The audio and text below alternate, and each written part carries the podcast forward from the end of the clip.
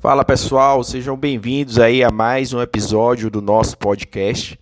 Hoje eu queria bater um papo aqui com vocês sobre o gerenciamento de programas. Então vamos conversar aqui sobre o gerenciamento de programas.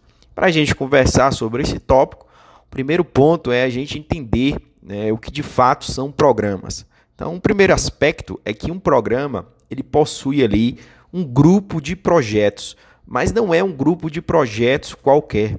Eu não posso dizer simplesmente que um programa é um conjunto de projetos. Não, esses projetos eles têm que estar relacionados. Então, um programa é um grupo de projetos relacionados. Além disso, dentro de um programa, eu posso ter o que a gente chama de subprogramas. E dentro de cada subprograma ou cada programa subsidiário, eu vou ter ali também grupos de projetos relacionados.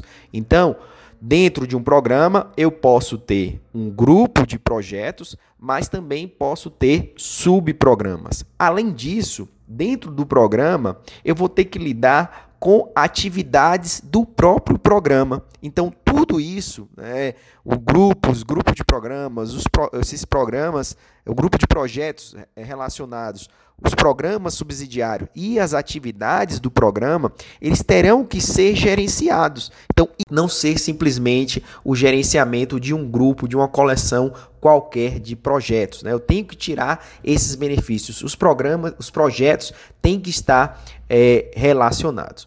Outro ponto importante a ser percebido é que em cada projeto que faz parte de um programa, eu vou ter o próprio gerente de projeto daquele projeto. Então tem um gerente de programa que vê o todo, que coordena o programa, mas para cada projeto eu tenho ali um gerente de projeto.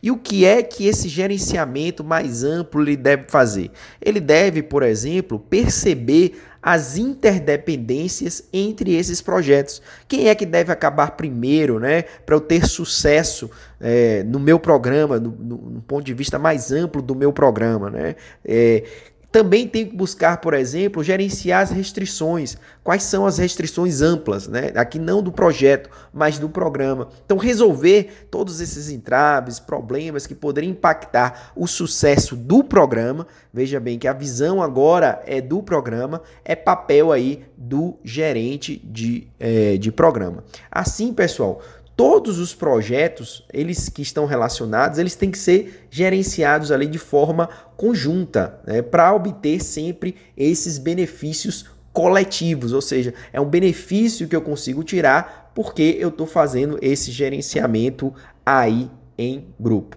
Beleza? Grande abraço, até a próxima, valeu!